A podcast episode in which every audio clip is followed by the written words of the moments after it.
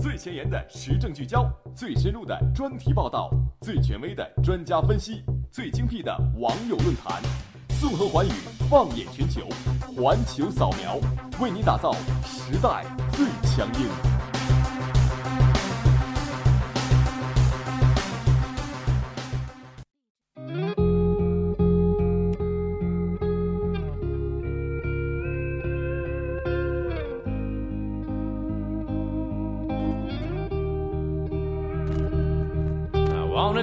By the water neath the Mexican sky. Drank some margaritas by a string of blue lights. Listen to the 北京时间十七点三十一分，欢迎您继续锁定 FM 九十五点二浙江师范大学校园之声。现在您所收听到的是环球扫描。那么在接下来的半个小时呢，我们将和您一起去。关注一下这个星期，呃，全球所发生的一些热点。我是金翔，我是小童。哎，金翔，今天是母亲节，你有送给妈妈什么礼物吗？有啊，我告诉你。哎呀，其实，在我们来说，感觉母爱应该是天底下最伟大的爱，对吧？对。你赞同我的观点吗？我赞同。但是啊，在我们的邻国朝鲜呢，他们貌似并不赞同这样的一个观点。怎么说？因为在他们看来呢，就是他们有一首歌很明确的就提到说，呃，母爱比不上我们对党的爱，所以对党的爱才是最大的。对，应该说他们整个对党的一个爱护，应该算是他们心目中的第一位。对，所以说最近他们也是够忙活的，因为要召开党的七大，朝鲜党的七大。那在这之前呢，也是做了很多的准备，比如说在前一段时间所开展的七十天奋斗，呃，全国的各条生产线都在加紧的做一些努力。对，前期工作已经做得非常的充分了，就是为了这样，就是为展现出朝鲜，呃，给世人展现出一个比较好的一面嘛。嗯。那么在接下来的节目当中呢，我们就会和大家一起来聊一聊这个事情。嗯，好。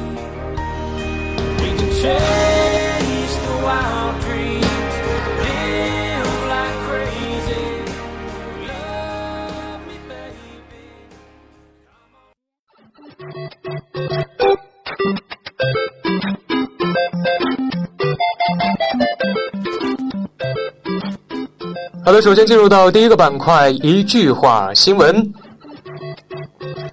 海水鱼不适应内陆湖，海南洪湖城三十五吨鱼死亡。拯救生命的时刻到了，不要把原因都归为自然。为军人运动会造势，加拿大总理做起单手俯卧撑。哦哟，你确定这是造势，不是耍帅吗？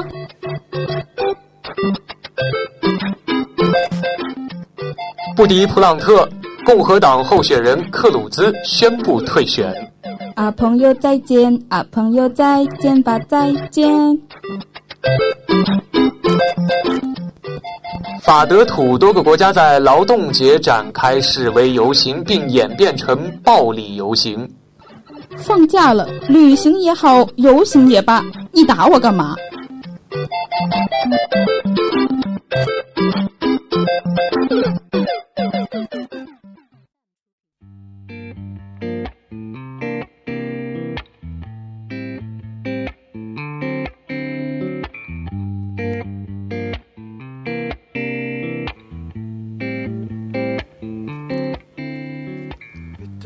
二零一六年的五月六号，也就是前天，对于朝鲜来说，应该是，呃，这个国家政治生活中比较重要的一个日子。因为呢，朝鲜劳动党在时隔三十六年之后，再次召开了党的第七次全国代表大会。嗯，那我觉得我们在这里还是首先有必要给大家说一下。朝鲜劳动党是怎么样一个党？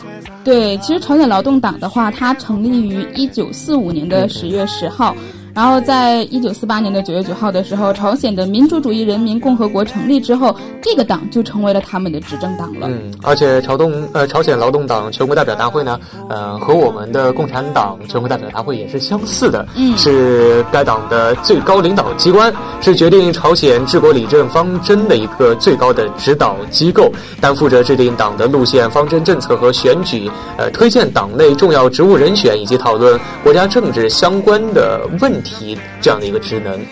是的，可以说，其实他们应该算是呃比较占有一个呃主主导权的一个党政。是比较重要的一次会议，呃，而且是时隔三十六年。对，确实时间有点久了。那为什么会时隔三十六年的话？对，为什么到现在才会去开呢？哎？哎，是的，其实这也是有一点门道的。这也是我们接下来要说的一个事儿哈。돌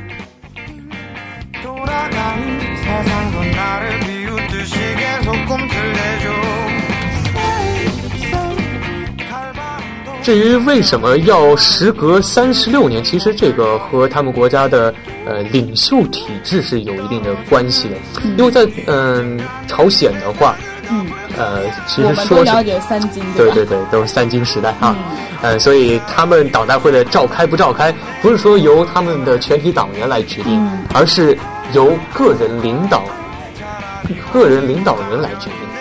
对，因为他们毕竟是呃领袖，靠威望控制着党内的一切，甚至说整个的方方面面的，所以说可能也有一点点稍微的一人一人做大的感觉。他说了算。对，当然，还有一个比较重要的原因呢，就是说，呃，最近一段时间，或者说很长的一段时间之内，呃，朝鲜的政局可以说是用动荡不安四个字来形容。没错，因为在当时我们都知道，嗯、在金正日领导期间，其实是没有开过这个党代会的，嗯，因为当时他处于一种比较呃天灾人祸他是九十年代中期开始执政嘛，嗯，当时呢可以说是朝鲜的，他们自己称为是苦难行军时代。是的，在那个时代里面，呃，党粮食也是不够的，经济发展的也不好，嗯，所以说呃是比较困难的，整个局势呢也不怎么稳定。对，一直要靠军队来处理很多的事情，所以说那个时候军队有一点点做大了的感觉，是枪指挥党，对，而不是党指挥枪。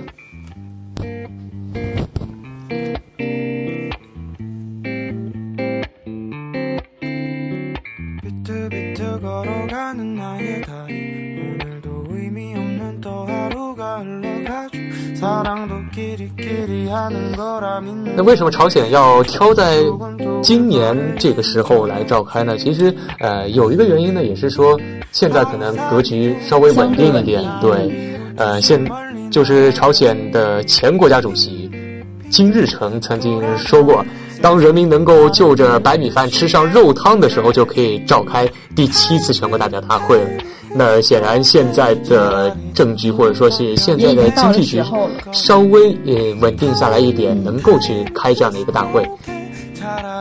而且其实除了他们这个格局已经相对稳定来说的话他们也是变相的希望能够通过这样的一次大会来推出现在已经步入到了金正恩的一个时代。对毕竟金正恩上台已经有快五年时间了在这五年里呢金正恩其实是一个不按照常理出牌的这样的一个领导人。对对，呃，他呢对于朝鲜的呃一些政治格局上也也应该是有所改变的。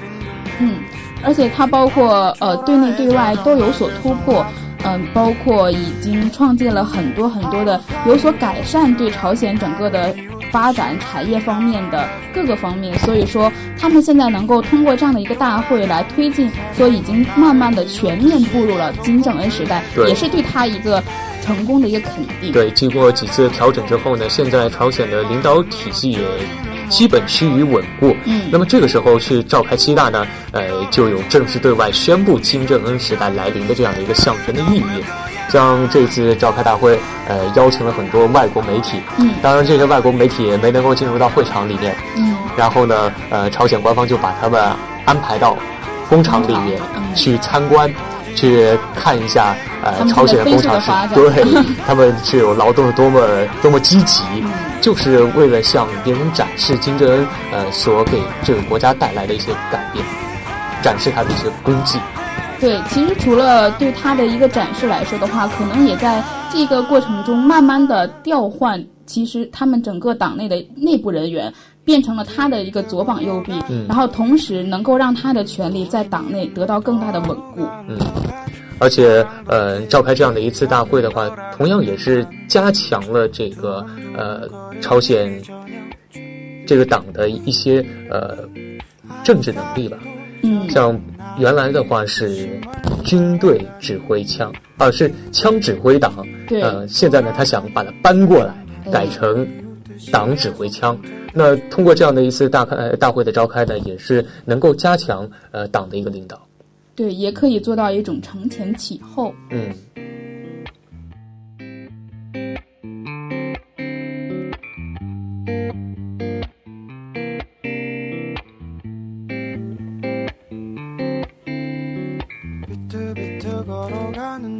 虽然说这个大会已经召开了有两天时间了哈，嗯。但是呢，好像一些具体的内容还是没怎么公布，除了第一天会议内容有所公布，嗯、是说金正恩做了一个报告，嗯。然后呢，对于一些议题进行讨论，嗯，所以呢，呃，我们还是可以去推测一下这个大会可能会产生一些什么样的影响。对，比如说像他们可能就像刚才说到的人事上面的一个调整，嗯。因为毕竟很很多的里面的一些领导人已经年过九十了，哎可能他们的呃身体已经跟不上一个进度了，是否要淘汰换进一批新的力量，还是我们本次大会可能推行的一个对，而且很多的领导人，像这些高龄的领导人啊，不是金正恩自己去挑选的，对。所以在前一段时间，呃，朝鲜国内的领导人也是在经常的进行一些变化高层。嗯，嗯，这次大会呢，可能也是这个一系列人人事变动的一个收官吧。嗯，当然，新推举的一些人呢，也有可能，呃，更多的就是支持金正恩的那些他的亲信团。对，虽然表现出来是一种民主的推选，但其实已经暗自分配好了，你支持金正恩的人就可以上。对，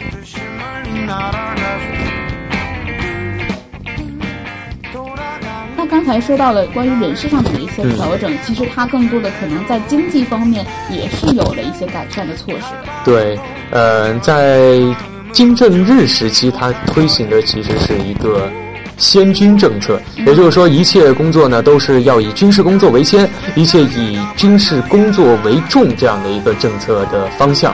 那现在金正恩上台之后，在二零一三年的时候，就把父亲金正日的这样的一个先军政策调整为了核武与经济并行发展的政策，他也是呃明显看到了呃先军政策所给国家经济所带来的一些不足，想通过这样的一个政策的调整，呃，对于经济进行一个改革。没错，而且它不止在这个核武方面有所改善，在农业还有工业方面呢，都做出了很多的调整，甚至建造了一些经济的开发区，也是对他们整一个经济发产业发展提出了一个先行的一个动力。嗯，嗯，他现在这个政策的主要目的呢，是想通过发展核武器来保障国家安全，在这样的一个前提之下，呃，去保障经济的复苏，所以说是两者要并行。那么在这次党代会当中呢，呃，在追认以往经济措施的同时，还会在推进经济建设、优化经济管理、改善民生等方面提出一些比较重要的措施。那与之相应的是，在部门调整中，外贸与经济部门的作用预计也会呃有一个上升的趋势。对，其实自古以来，应该说朝鲜对于我们中国的外贸都是很依依赖性、依赖性比较强的。嗯，但是对于其他国家就比较少。对，所以说在这个之后的发展中，可能我们之间的这关于外贸合作方面也会有进一步的提高和改善。嗯，所以很多的呃预测人士就认为哈，嗯、这次的会议可能会是朝鲜历史上的十一届三中全会，是他们一个改革开放的一个先兆。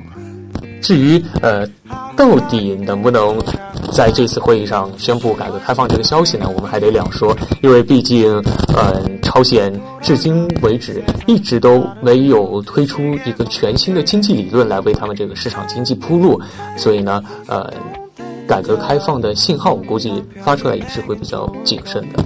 没错，那其实刚才金祥也说到了他们对于这个核核方面的一个改善和提高。那其实，在这一次大会上面的话，肯定他们也是会抓住这一个点来聊一聊，就是关于核武器的这个开发的。嗯，因为在前一段时间刚刚进行了第五次核试验嘛。对，因为他们毕竟说现在美国也在大选期间，可能也要抓住这个契机，能够把一切该实验、该发射的都尽情的做到啊。对，美国大选他们正好得空了。嗯，不过好像日前记者也是表示说，朝鲜不会去对，他在那个做的工作报告里面说，朝鲜是一个负责任的吃核国家，只要敌对势力不以核武器侵犯朝鲜的主权，那么朝鲜就不会使用核武器，并且诚实的履行对于国际社会承担的这种不扩散核武器的一个义务。啊、为实现这种世界无核而努力着。对，而且会友好的对待朝鲜所有的国家，会呃改善与他们的关系，即便之前是敌对关系的国家，呃，我觉得这也是一个示好的一个倾向吧。对，可以说是把我们内心一直有所怀疑或者说有所揣测的一个点进行了一个解答。当然，也有可能是说，呃，因为最近国际社会对于朝鲜的一个制裁，嗯，导致他们想释放这样的一个友好的信号，呃，去缓和一个现在的这种紧张的局势，呃，得到更多的一些帮助，也有这种可能性。对我们无法去定义他说这些话的用意，但是我们姑且把它相信为是善意的，就是嗯真正的体会到一种世界和平为己任的感觉。비 틀비틀 걸어가는 나의 다리 오늘도 의미 없는 또 하루가 흘러가죠 사랑도 끼리끼리 하는 거라 믿는 나는 좀처럼 두근두근 朝鲜劳动党的七大可以说是受到了全球舆论的一个比较特殊的重视。呃，除了因为它与六大相隔时间较远，那更在于它被视为是金正恩时代一个全面正式的开启。 那这次党代会为呃将为世界了解朝鲜提供一些决定性价值的信息。尽管朝鲜做出某种断然的变化，可能说不太现实，嗯呃，比如说全方面的改革开放不太现实，对对对但是呃，但愿一成不变呢，也不大可能。朝鲜所存在的问题也是一个长期的问题了，是长期存在的，也不可能单靠他现在的一次会议就能够呃把这个问题全部解决了，还是要细水长流。对我们姑且把这一次会议当成了一个对未来美好前景的一个规划。一个期望。对，可以看到他们日后能够对会议内内容所提到的东西进一步的加强或者是改善，让我们看到一个更好的朝鲜。 돌아가는 세상도 나를 비웃듯이 계속 꿈틀대죠 “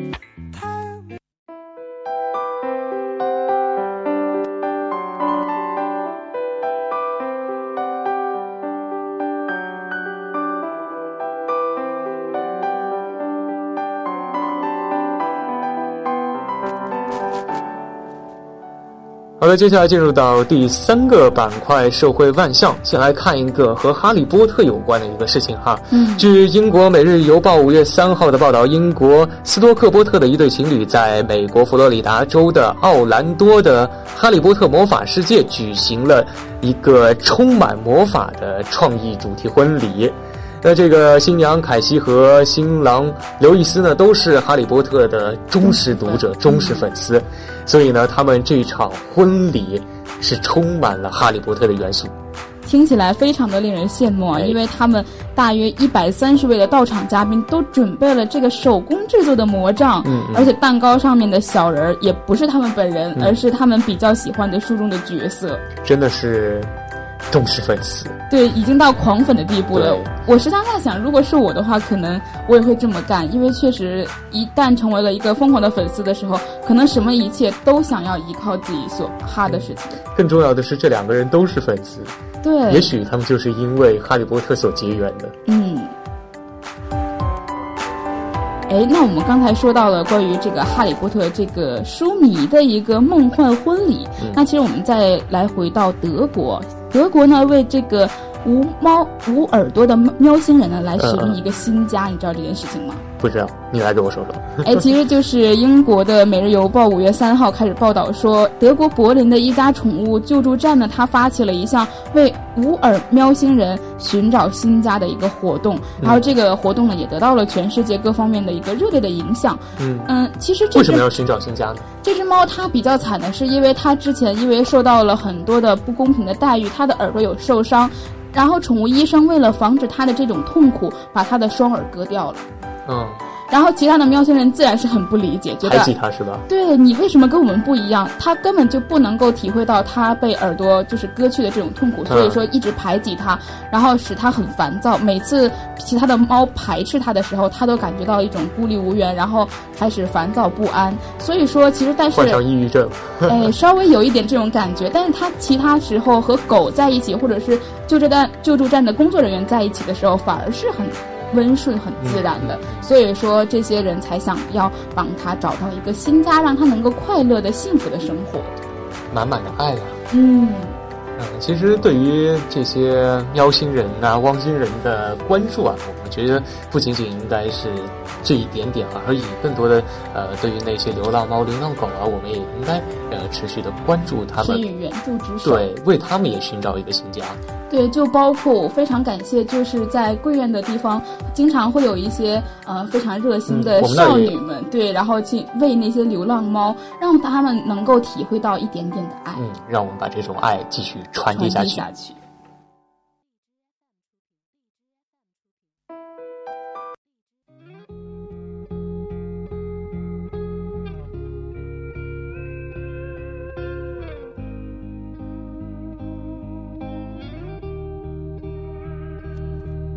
Wanna dance by the water neath the Mexican sky。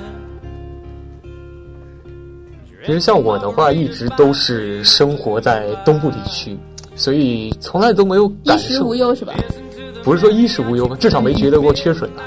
对。像一些比较干的地方、干旱的地方，嗯，呃，可能对于水资源的需求就会比较紧张。所以，这个关于水资源的话题呢，也一直都是呃我们全世界人民所关注的。是的，其实水应该算是我们最大的一个资源，但同时也是应该最珍惜的一个资源。那其实我们如何能够在一些缺水的国家给他们创造一些福利，然后让他们能够正常的、合理的使用到水，应该算是我们在整一个的这个电子产业前沿，或者说是呃整个科技产业前沿，应该能够做到。对对。那我们在今天的世界地理呢，就让我们一起来看一看世界各地的缺水区的一些福利创意。嗯，那首先呢，就是一位意大利的设计师，他所设计的一个为埃塞俄比亚旅行中了解到的一个当地饮水资源缺乏而创造的一个把空气变出水来一个方法。这个设置这个装置呢，就叫做瓦尔卡塔。那具体它是怎么样子呢？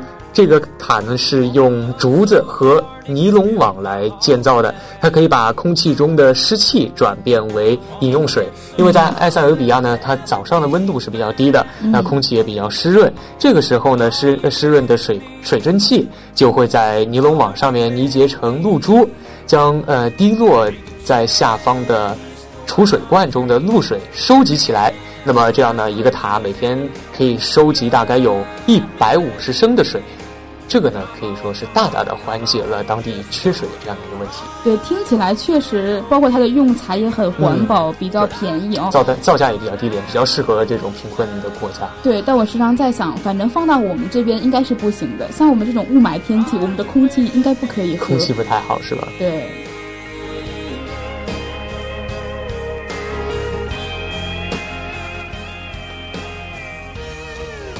要介绍的第二个装置呢，名字有点长哈，叫做艾里奥德麦斯提口。其实这么长名字，它就是一个呃陶瓦炉。这个陶瓦炉呢，利用的是太阳能蒸馏的这样的一个方式。呃，其实很多的再生水都是用蒸馏，对，蒸馏这种方式。它呢是把海水转化为饮用水。操作方法也比较简单，就是在早上的时候将海水倒入呃炉子里面，随着白天这个气温逐渐的升高，炉内的海水逐渐将水分蒸发出来，然后炉内呃的压力呢会增大，水蒸气呢就会往下流，通过一个连接的管道，经过管道的冷凝，最后到底部的托盘上，形成了这样的一个可饮用的淡水。也就是说，通过整个蒸馏的过程，把它盐分呃盐分给除除去了。嗯，其实当我们人类能够意识到水资源的重要性的时候，我们就一直在想方设法的把海水变成饮用水。那这一个成果终于在呃。这这一刻能够得到一个实现，也确实为我们人类以后的饮用水铺垫了一个先机。对，而且开了一个新的资源嘛，新的水资源，可利用的水资源。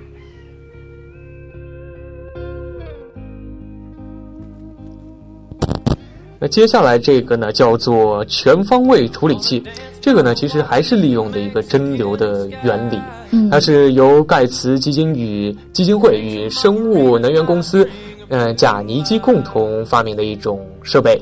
那这种设备呢，是把地嗯下水道里面的烂泥转化为可以喝喝的水，听上去有点脏脏的。对，其实如果我们想到刚才把空气变出水，海水变出饮用水来说的话，我都还可以接受。但是你想象把便便造成水，你敢喝吗？说实话，我不敢，还是有点心理障碍啊。对对对，它它这个装置呢，是把下水道里面的废水抽到机器里面，然后对蒸馏出来的水进行净化，确保它的饮用安全。那剩余的废物呢，可以在蒸汽机里面加热，然后用于发电，一物两用。那以后每次早晨去拉完便便，就可以直接转化成上班前的一杯水，简直肥水不流外人田啊！太难以想象了。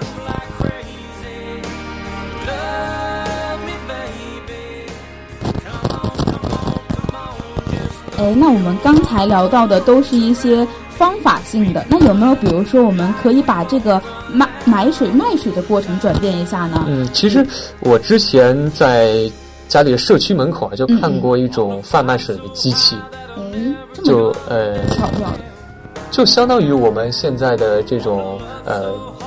临时的这种贩卖机吧，嗯嗯，只不过它贩卖的是水，是你可以投进去相应的数量的硬币，然后出来，比如说二十升水这样子。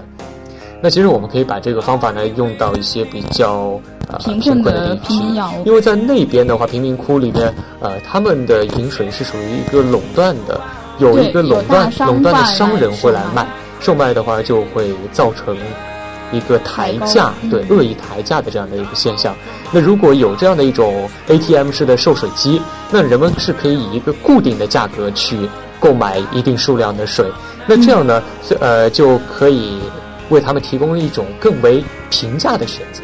确实，这样的话，我们能够把这个买卖过程中的黑心转化为一种公平对待，也不失为一种好方法。是的。那最后要给大家介绍的这个呢，就是河马翻滚水桶。这个其实是对运输条件的一个改善。嗯。呃，平时拎水，如果水比较重的话，可能会拎起来比较累。那这个装置呢，就是说进行了一个改良，呃，把水桶呢变成了一个密闭的车轮，在上面呢再加一个长的手柄，你可以把这个水推着拉着回去。当然，这个装置对于路况应该有一定的要求吧。如果路上坑坑洼洼，这推起来也不太方便。对，又或者说地面太热的话，可能水在这方面蒸发了的话，也比较惨。但蒸发也是在桶内啊。嗯，这个问题还是有待考虑。他们还会解决这个问题。对，也希望大家能够看到他们的改善。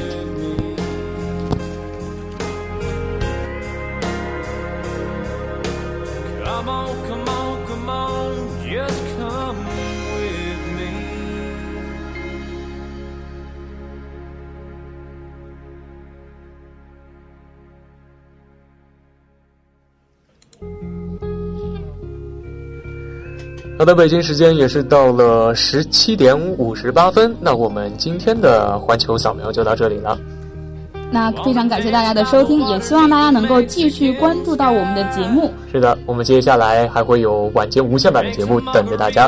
嗯，好，那我们今天的节目就到这里，我是金强，我是小童，我们下期再见，拜拜。